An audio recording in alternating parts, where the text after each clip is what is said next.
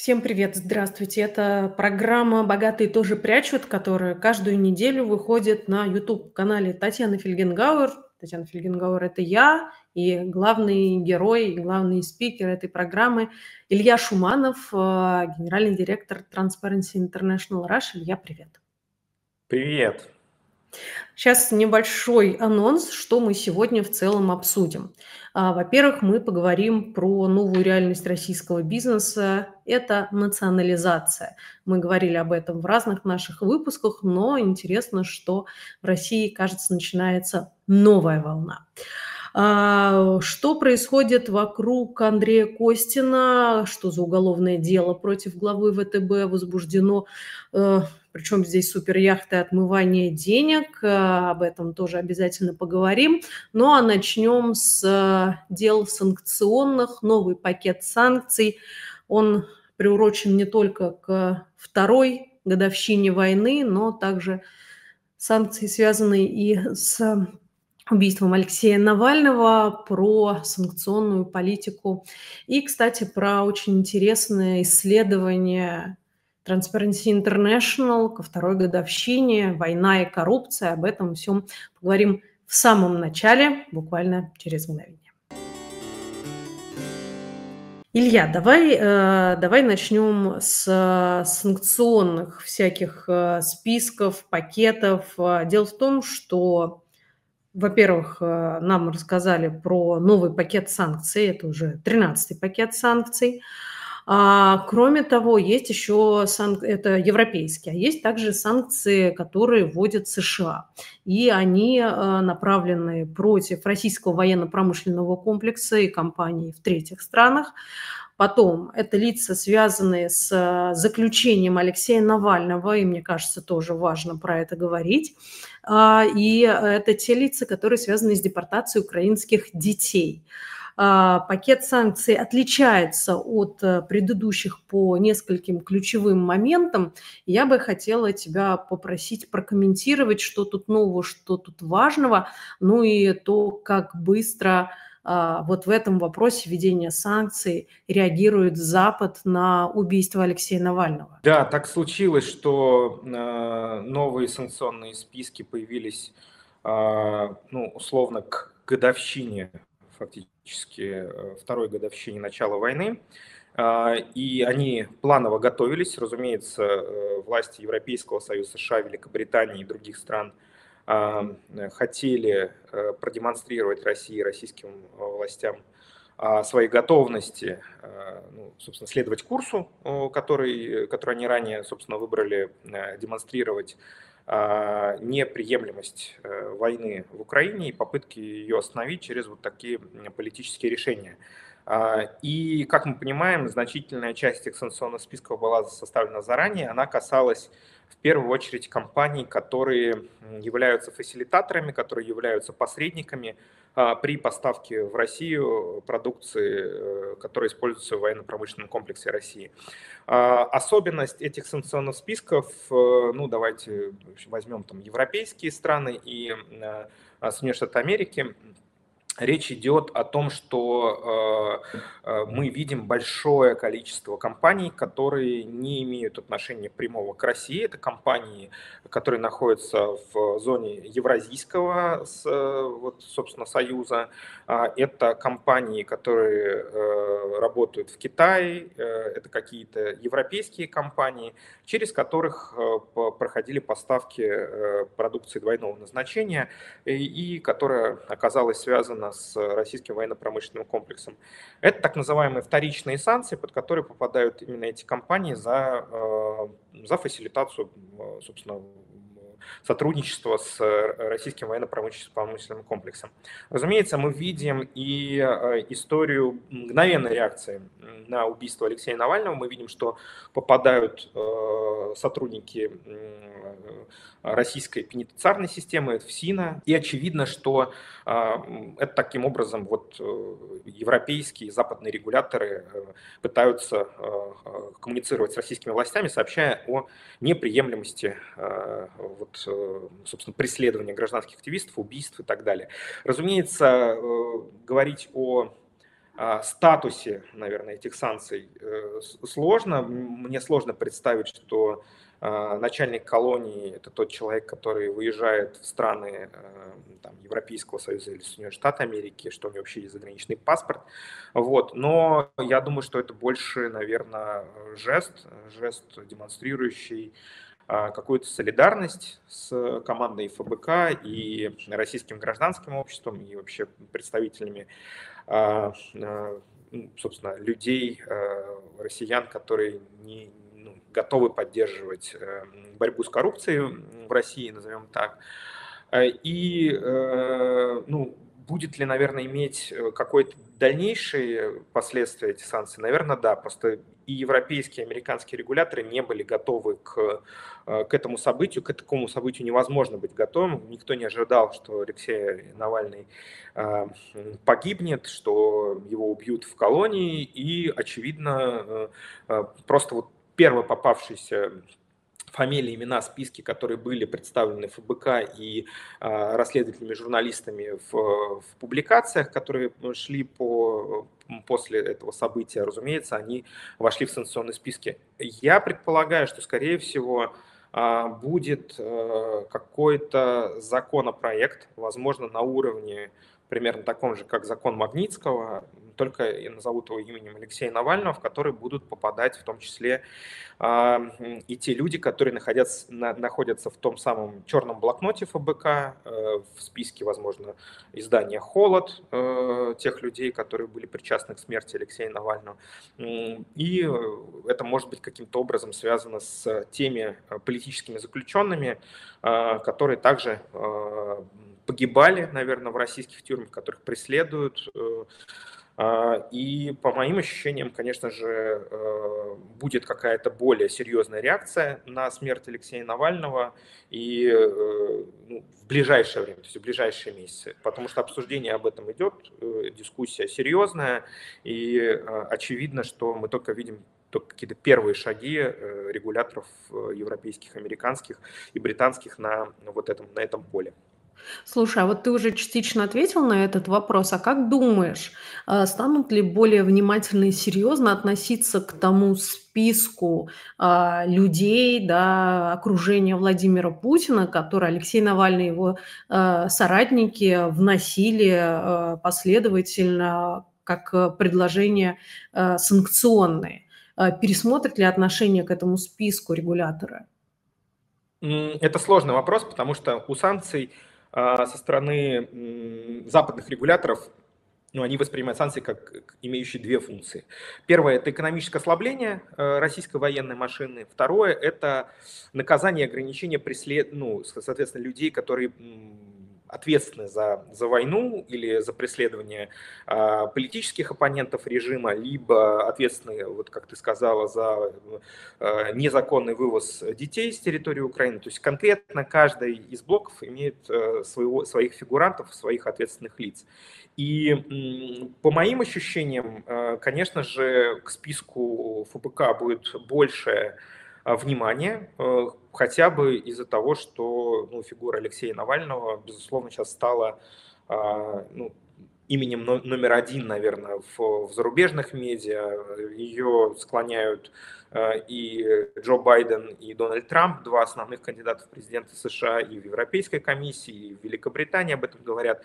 То есть символ борьбы с коррупцией и, в принципе, с российской военной, наверное, машиной и с э, Владимиром Путиным э, Алексей Навальный уже стал. И, э, как мне кажется, к, ему, к его наследию, именно к вот этим черным спискам, которые ФБК составил, мне кажется, будет более, больше интерес, назовем так-то. Да?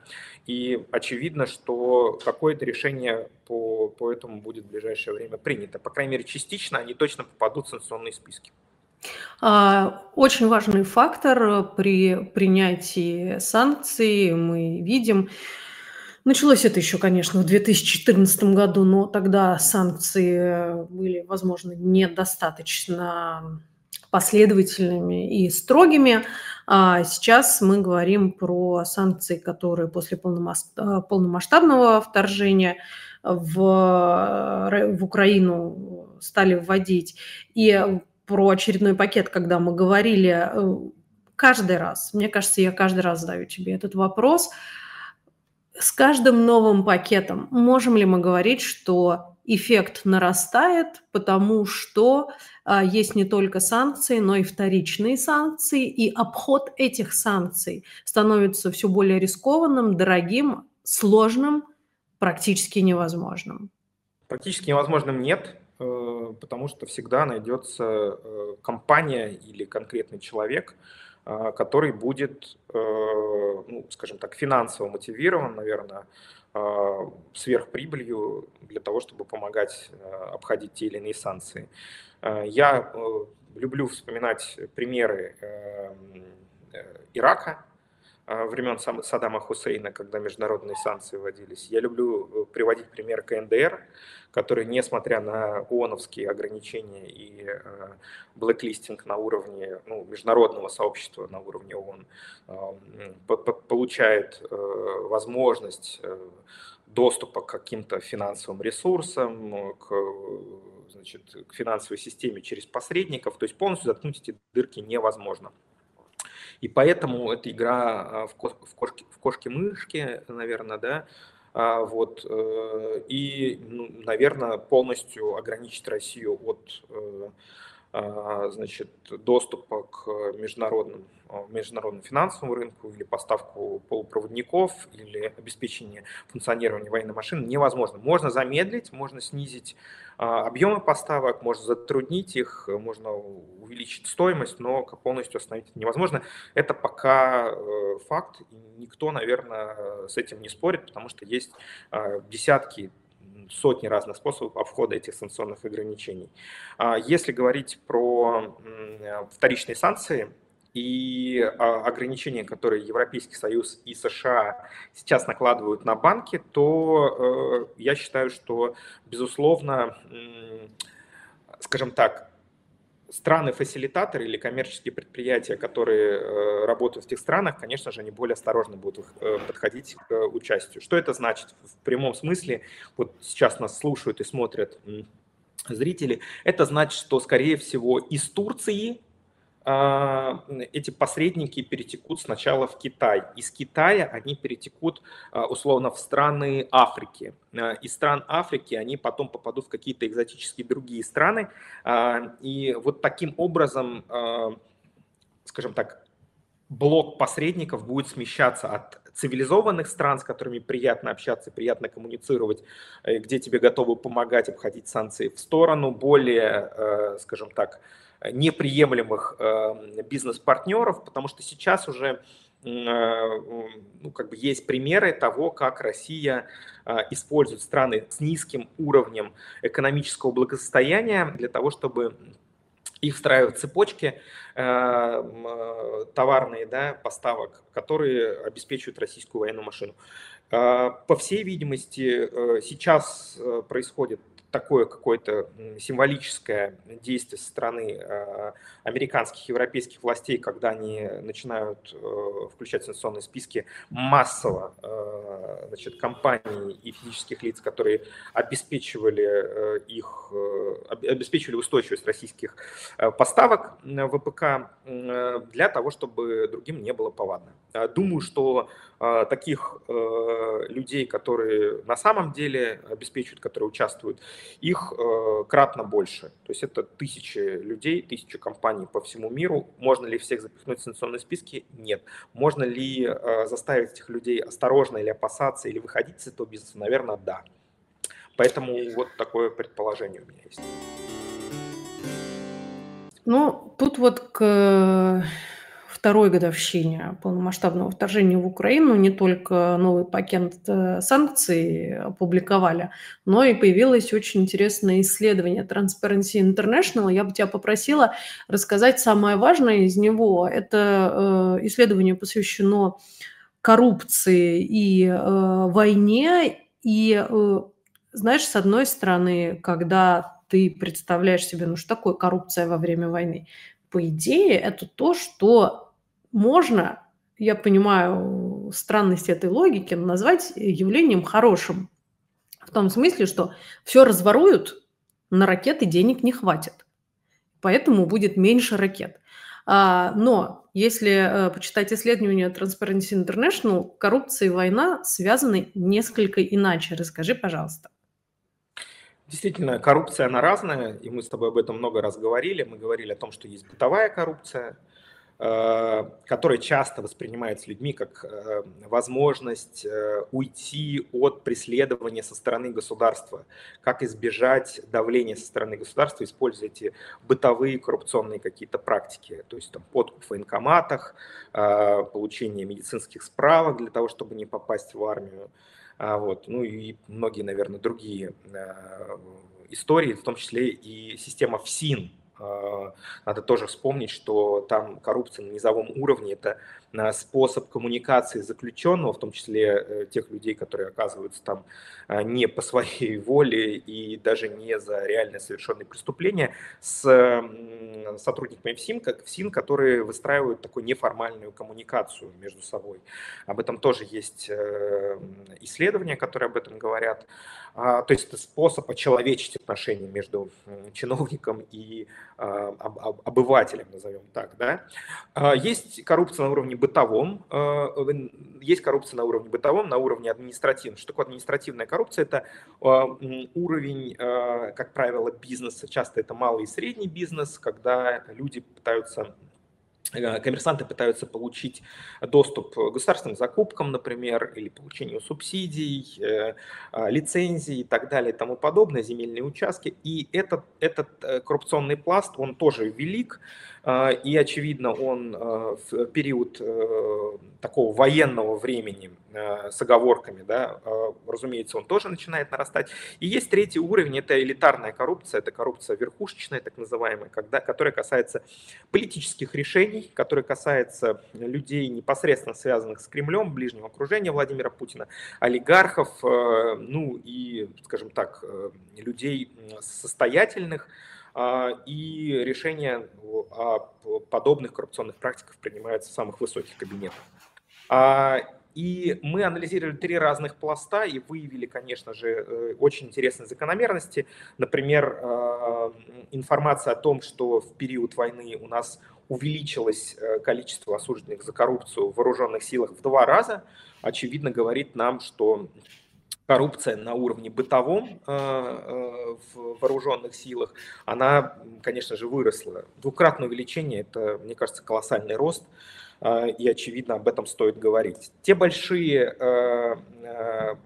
скажем так, дискуссии э, публичные, которые касались, э, хороша ли коррупция во время войны, и она, мол, ограничивает российскую военную машину. Э, на самом деле этот э, тезис, он в краткосрочной перспективе, конкретно касающийся той или иной ракеты или, не знаю, того или иного предприятия, наверное, он имеет место быть. Но если мы посмотрим в среднесрочную перспективу, то говоря о среднестатистическом россиянине, а, у гражданине России, э, конечно же, мы видим, что мы э, теряем от э, коррупции, теряем не, теряют не военно-промышленный комплекс, для которого всегда находят деньги, и украденные деньги замещаются деньгами из бюджета, который идет на социальное обеспечение, на медицинские препараты, на помощь старикам, больным, неимущим и так далее, и так далее. А, правило коррупции, самое главное, которое надо запомнить, что страдает самый незащищенный. Военно-промышленный комплекс – это самая защищенная отрасль на текущий момент в Российской Федерации. Вот все вымрет. Малый и средний бизнес вымрет. Вымрут, вымрут э, предприятия, я не знаю, рестораны, кафе, э, малый бизнес э, и так далее. Но военно-промышленный комплекс будет существовать военно-промышленный комплекс останется а, в том виде, в котором а, он сейчас есть, ну, может быть, чуть-чуть его а, развитие замедлится, потому что это находится в приоритете российской э, государственной, государственного аппарата. И, разумеется, когда мы говорим, что вот здесь украли, э, ничего не происходит с точки зрения того, чтобы ресурсы ограничены на производство той или иной ракеты. А бабушка, которая не получает лекарства, или ребенок, который не получил требуемое лечение э, и для которого собирают деньги через Первый канал, разумеется, это вот проявление на самом деле этих коррупционных практик. Ну и последний, наверное, вот блок э, про это исследование. Мы еще анализировали бенефициаров войны, кто же выиграл от, собственно, вторжения в Украину полномасштабного, которое в, в, началось в 2022 году. И тут очень парадоксальные, интересные сюжеты начинают появляться по одной причине, потому что это поле не до конца исследовано, а, и это движущийся какой-то фрагмент базы, который требуется исследовать. Мы видим, что появляются каждым днем новые события, новые явления. И в этом, а, конечно, направлении интересует нас а, как оккупированная территория Украины, на которой на, на, на активы э, размещенные на этой территории, конечно же, претендуют часть э, российского истеблишмента, э, в том числе связанных с войной, там, ближнее окружение Рамзана Кадырова, например, завод Ильича, который получил. А, значит, это православный олигарх Малафеев, который также бьется за эти же активы. Это бывший министр сельского хозяйства Ткачев, который хочет развивать сельское хозяйство на этих территориях и так далее и тому подобное. И очевидно, что э, ну, скажем так, та ресурсная база, которая есть на территории, на оккупированной территории Украины, она тоже ограничена, и, конечно же, там идут подковерные схватки. Но есть еще и сегмент другой, сегмент того, что происходит в России. И это вопрос уходящего бизнеса э, иностранных предприятий и э, передела рынка собственности. И, очевидно, это является, безусловно, э, важным дальнейшим, наверное, аргументом э, в нашей дискуссии про национализацию активов. Но последний тезис я скажу, а потом мы можем к национализации вернуться. Как санкции, которые вводятся в отношении российского, а, российских олигархов, российских там, миллиардеров или э, клептократов, э, как, какое влияние они оказывают. И тут мы видим, и я отвечу на первый вопрос, который ты в самом начале задавала – а, как они работают, насколько эффективны эти санкции. Если мы говорим про конкретные персоны и капиталы, которые э, принадлежат тем или иным российским олигархам, то мы видим, что долгосрочный эффект санкций, конечно же, существует. Мы видим, что э, условный Роман Абрамович, Виктор э, Виксельберг и там, давайте, Керимов, они теряют а, достаточно много не на коротком промежутке времени, когда они находятся в санкционных списках, а, скажем так, на протяжении э, длительного периода. И чем длительный э, период э, санкционный, сколько времени эти люди находятся под санкцией, тем больше эффект, конечно же, имеет. То есть и эффект такой на, на, накапливающийся имеется. Те же люди, кто попал под санкции недавно, сравнительно, 22-23 год, те, конечно же, Э, не сильно страдают, потому что существует некая компенсаторика, существует некая компенсация страны российских властей, э, преимущества, которые они выбивают э, за счет того, что демонстрируют лояльность Кремлю, ну и попытка Кремль, Кремля все-таки удержать этих людей в своей орбите, чтобы они не откалывались, не уходили в свободное плавание, как например, делает Тиньков, да, или там еще ряд э, российских миллиардеров, которые отказываются от российского гражданства, переводят свои активы и исчезают из поля э, влияния Кремля. Про такого человека, который никуда не откалывается, да и как он может отколоться, если он возглавляет ВТБ. А, Андрей Костин попал сейчас э, тоже на первые страницы новостей буквально, потому что во-первых, Минюст предъявил, э, США, разумеется, наш любимый, кстати, Минюст, мне кажется, из всех Минюстов всего мира, Минюст США наш самый любимый. А, так вот, э, Минюст США предъявил обвинение главе ВТБ Андрею Костину в нарушении санкций и в отмывании денег. Прекрасно, что в истории, как обычно, фигурируют яхты, потому что наряду с Минюстом США в программе «Богатые тоже прячут», все очень любят яхты. Э, вот. Но там мало того, что Костина обвиняет, там по этому делу есть еще двое задержанных, один из которых вообще-то Вадим Беляев, а, бывший совладелец банка «Открытие». В США он сейчас по другой фамилии, но вообще это известный человек, прямо скажем. А, расскажи, пожалуйста, подробнее и насколько это серьезно, потому что ну, в моем понимании, в принципе, действия Минюста США это всегда серьезно. А, ну и фигура Костина это тоже, в общем-то, прям скажем, не последний человек.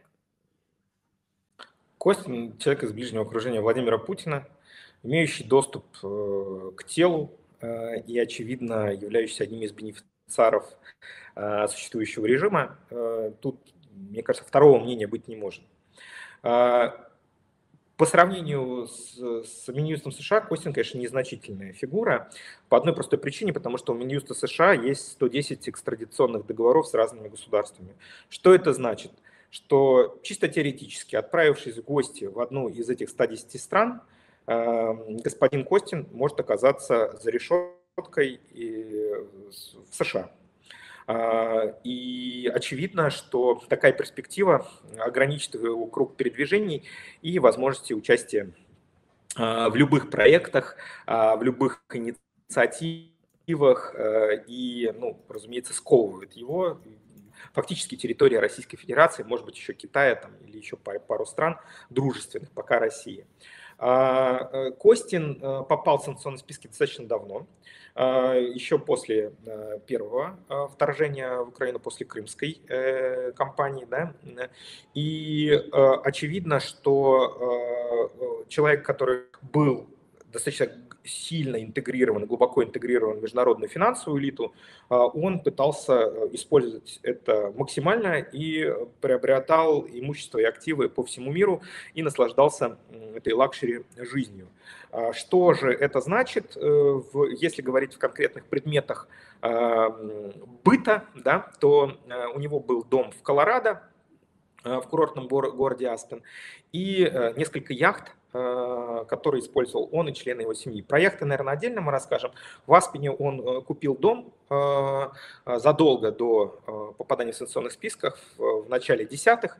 Прибыв в дом, он познакомился со своими соседями, отправил им письма с сообщением о том, что я, господин Костин, вот мое CV, я теперь вас, ваш новый сосед.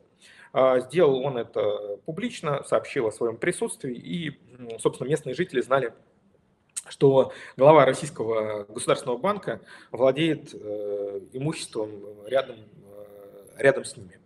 А, не особо скрывал он это. И когда он пытался заметать следы после того, как попал в санкционные списки, разумеется, уже и власти США отслеживали эти, эту передачу активно. И, Соответственно, это, это отследили, и это стало, легло, собственно, а, в, в базу а, уголовного дела, в основание для возбуждения уголовного дела, потому что лицо, находящееся под санкциями, э, продавать свои активы не может. Э, то, что он являлся конечным бенефициаром, это стало известно а, из его сообщений. И, разумеется, все номиналы, которые после него де-факто вернее, де юре владели э, этим активом, они воспринимались как э, номинальными держатели, как номинальные держатели этого актива. Аналогичная история была с двумя яхтами.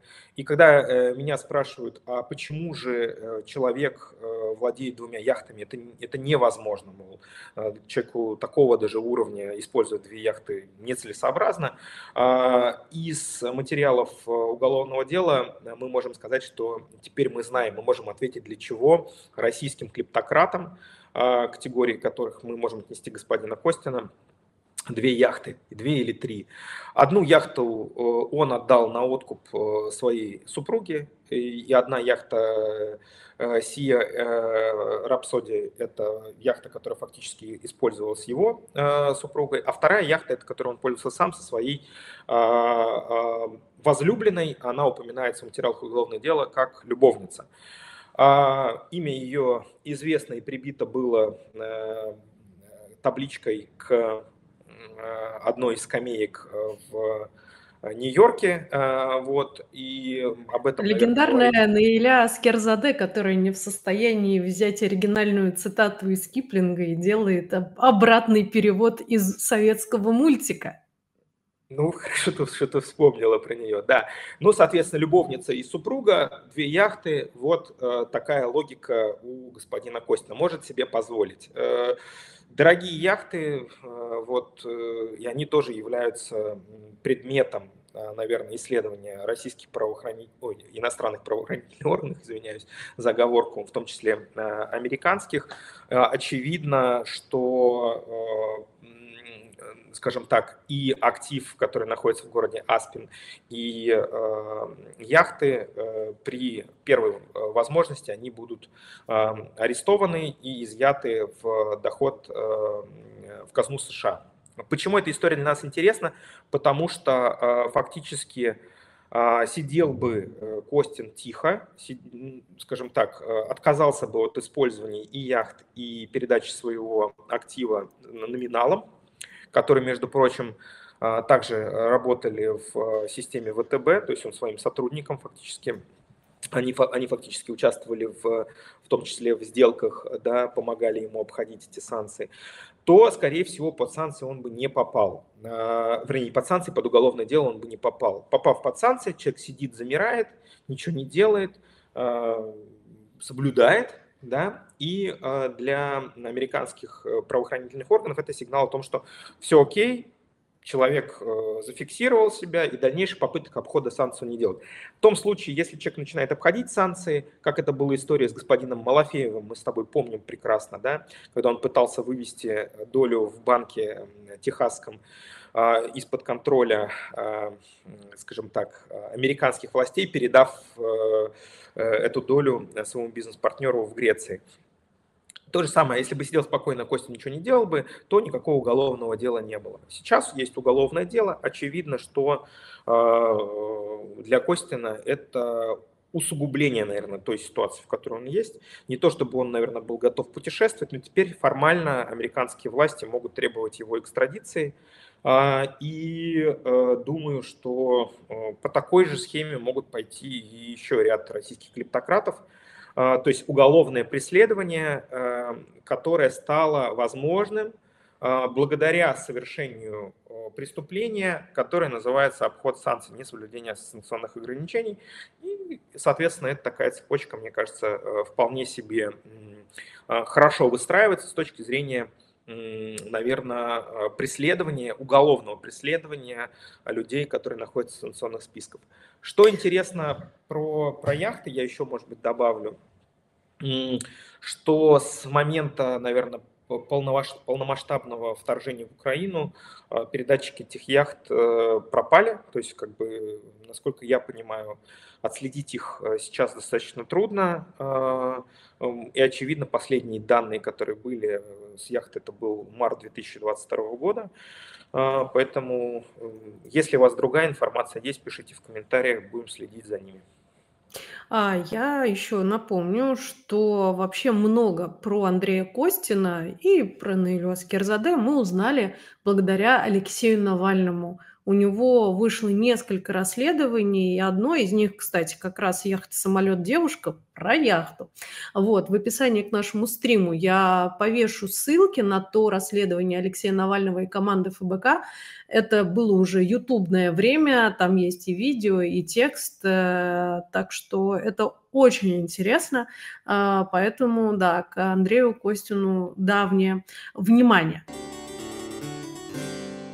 А теперь давай все-таки э, перейдем к очень глобальной теме, о которой мы несколько раз говорили, так сказать, подступали с разных сторон к снаряду спортивному. А, речь идет о национализации. Процесс, который начался какое-то время назад. Я не могу сказать, что это какие-то удивительные новости, что в России национализировали крупное предприятие. Этот процесс шел. Более того, прокуратура говорила об этом как о само собой разумеющемся процессе. Как-то очень спокойно просто ставили перед фактом, что ну да, вот, а теперь у нас еще и национализация. Судя по новостям, в феврале началась новая волна. Расскажи, пожалуйста, о чем идет речь, каковы масштабы, и есть ли у нас понимание, а почему сейчас с новой силой взялись за национализацию предприятий?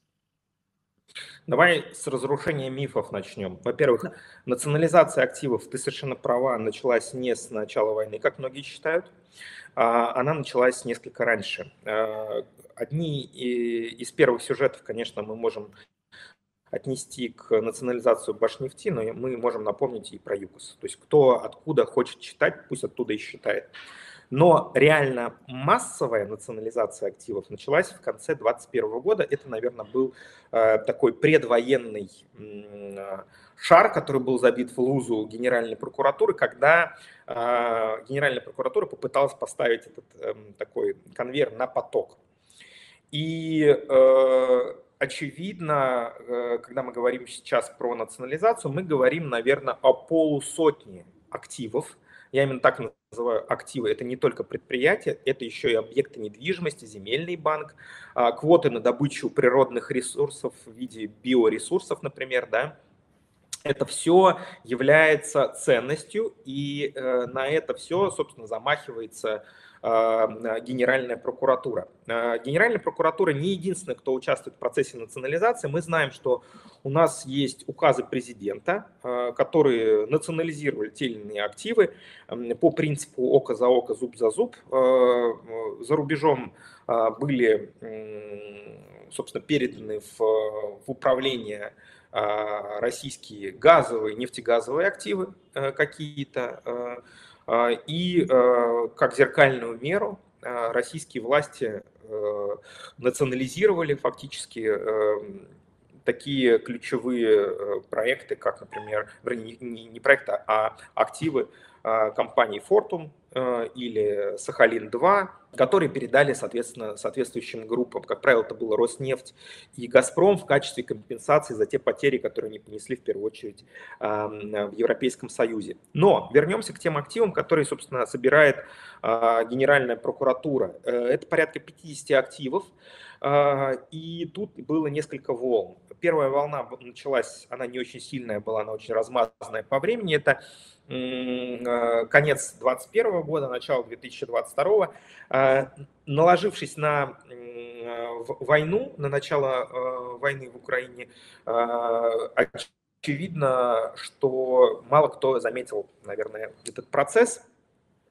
Но реальный пик мы увидели где-то весной 2023 года, когда Генеральная прокуратура а, размахнулась на крупные предприятия, и к, где-то к августу 2023 года э, под каток Генеральной прокуратуры попали активы, э, в том числе и российских олигархов, э, там, Бориса Минца, например, господина Мельниченко, и э, докатилось это все до президента, когда Шохин э, в кулуарах Восточного экономического форума говорил об этом, э, и ему задавали эти вопросы.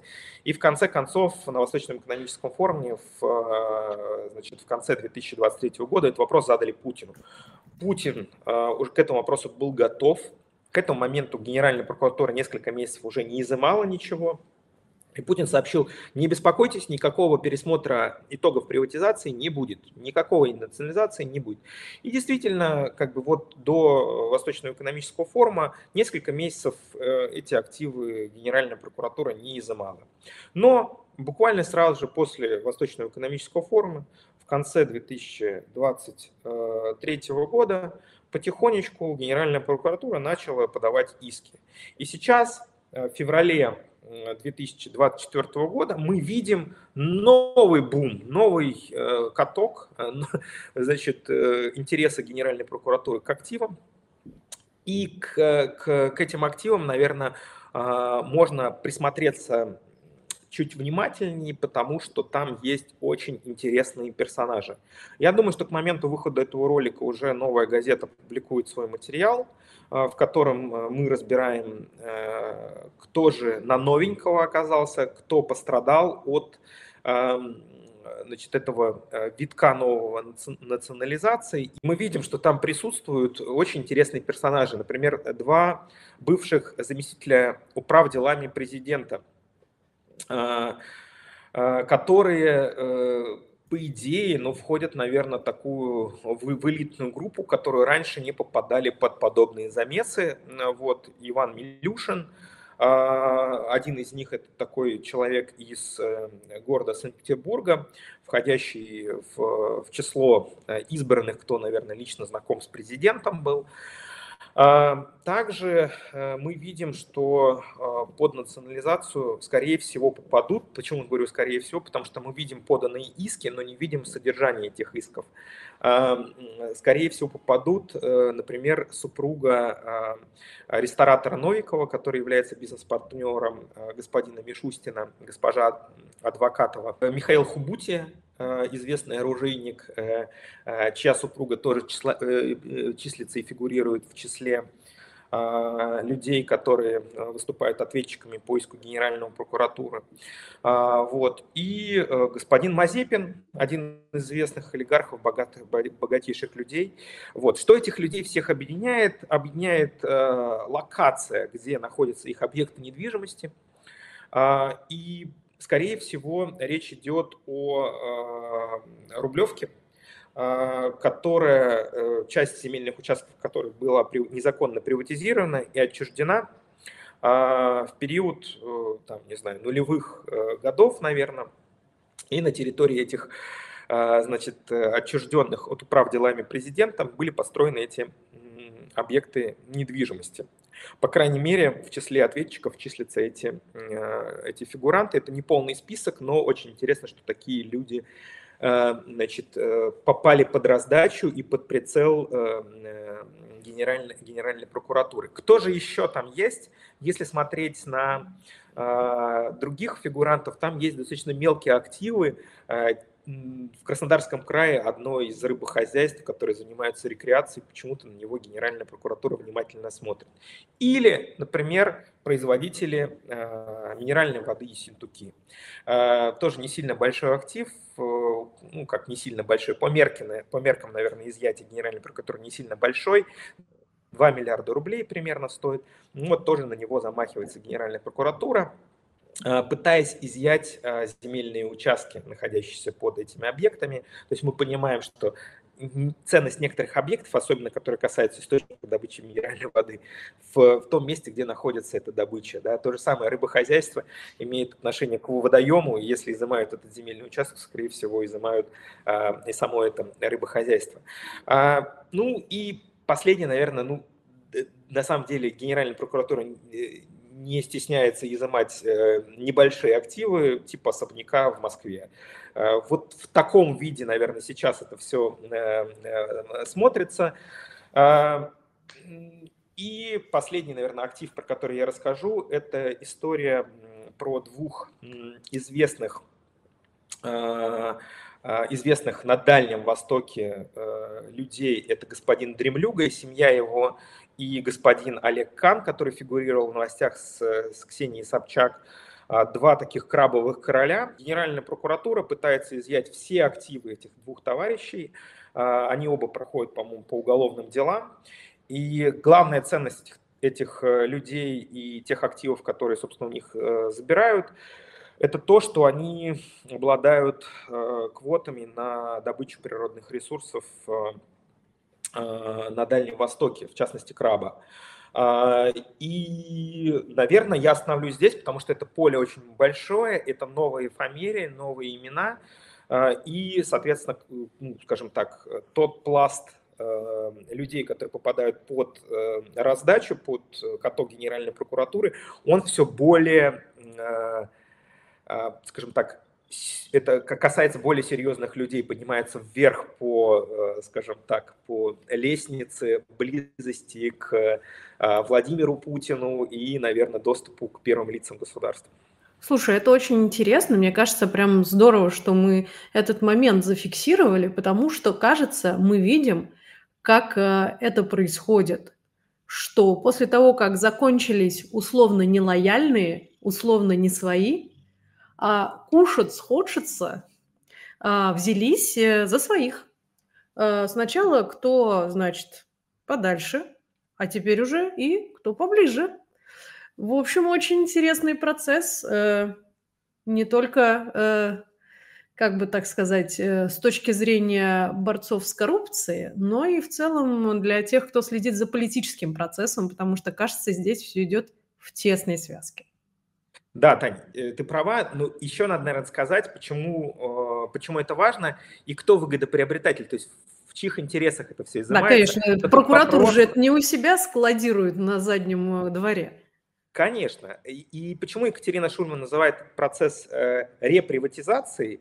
Потому что государству, собственно, эти активы особо сильно не нужно. Оно отдает их тут же, забирает и тут же отдает куда-то во внешнее управление, либо передает в собственность. Кому?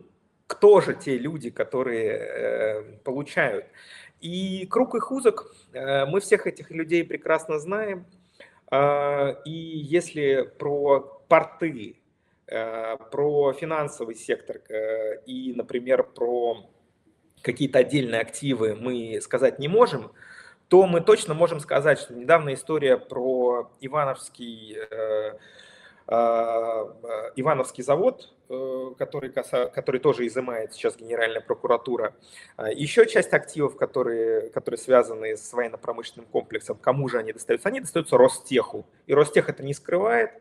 И, очевидно, Сергей Чемезов является одним из бенефициаров э, проводимой национализации под свой купол, забирая все больше и больше количество активов, которые раньше были частными или даже находились в орбите его влияния, потому что мы видим, что Ивановский завод э, тяжелой промышленности, который там есть, его забирают а, у человека, который возглавлял э, или возглавляет Союз машиностроителей Ивановской области. Это тот, э, та некоммерческая организация, объединяющая э, производителей э, военного, военно-промышленного комплекса, которые близки Сергею Чемизову. И, например, химическая промышленность. Куча предприятий в России уже попали под этот каток. А, и одно из последних предприятий, которые, которые изымали в Перми, это предприятие, собственно, которая, которая скорее всего, э, как и ряд других, достанется э, группе компаний, управляющей компании Росхим, э, которая связана с, с Аркадием Ротенбергом, и, очевидно, он тоже является еще одним бенефициаром в этой всей системе. И мы фиксируем, кто же те люди, которые в период этой пересмотра итогов приватизации в итоге получают Чемезов, это человек, э, с которым э, Владимир Путин служил э, в ГДР, как мы помним, помним, сидел в одном кабинете. И Аркадий Ротенберг, с кем Владимир Путин боролся на одном татаме, занимался дзюдо. Вот. И очевидно, что как бы далеко ходить не надо, чтобы объяснить причинно-следственную связь между этой волной национализации и ее бенефициарами. Да, на манеже все те же, хочется сказать. Спасибо большое. Это Илья Шуманов, генеральный директор Transparency International Russia. А, все материалы, которые мы упоминали, новости, расследования, исследования, вы найдете в описании к этому ролику, так же, как и ссылку на телеграм-канал Ильи, где какие-то из этих новостей появляются прямо сразу и какие-то комментарии тоже. Вот. Ну и, естественно, не забудьте поделиться этим этим видео. Мне кажется, сегодня мы говорили про очень важные вещи. Спасибо всем, кто смотрит программу «Богатые тоже прячут». Мы увидимся через неделю.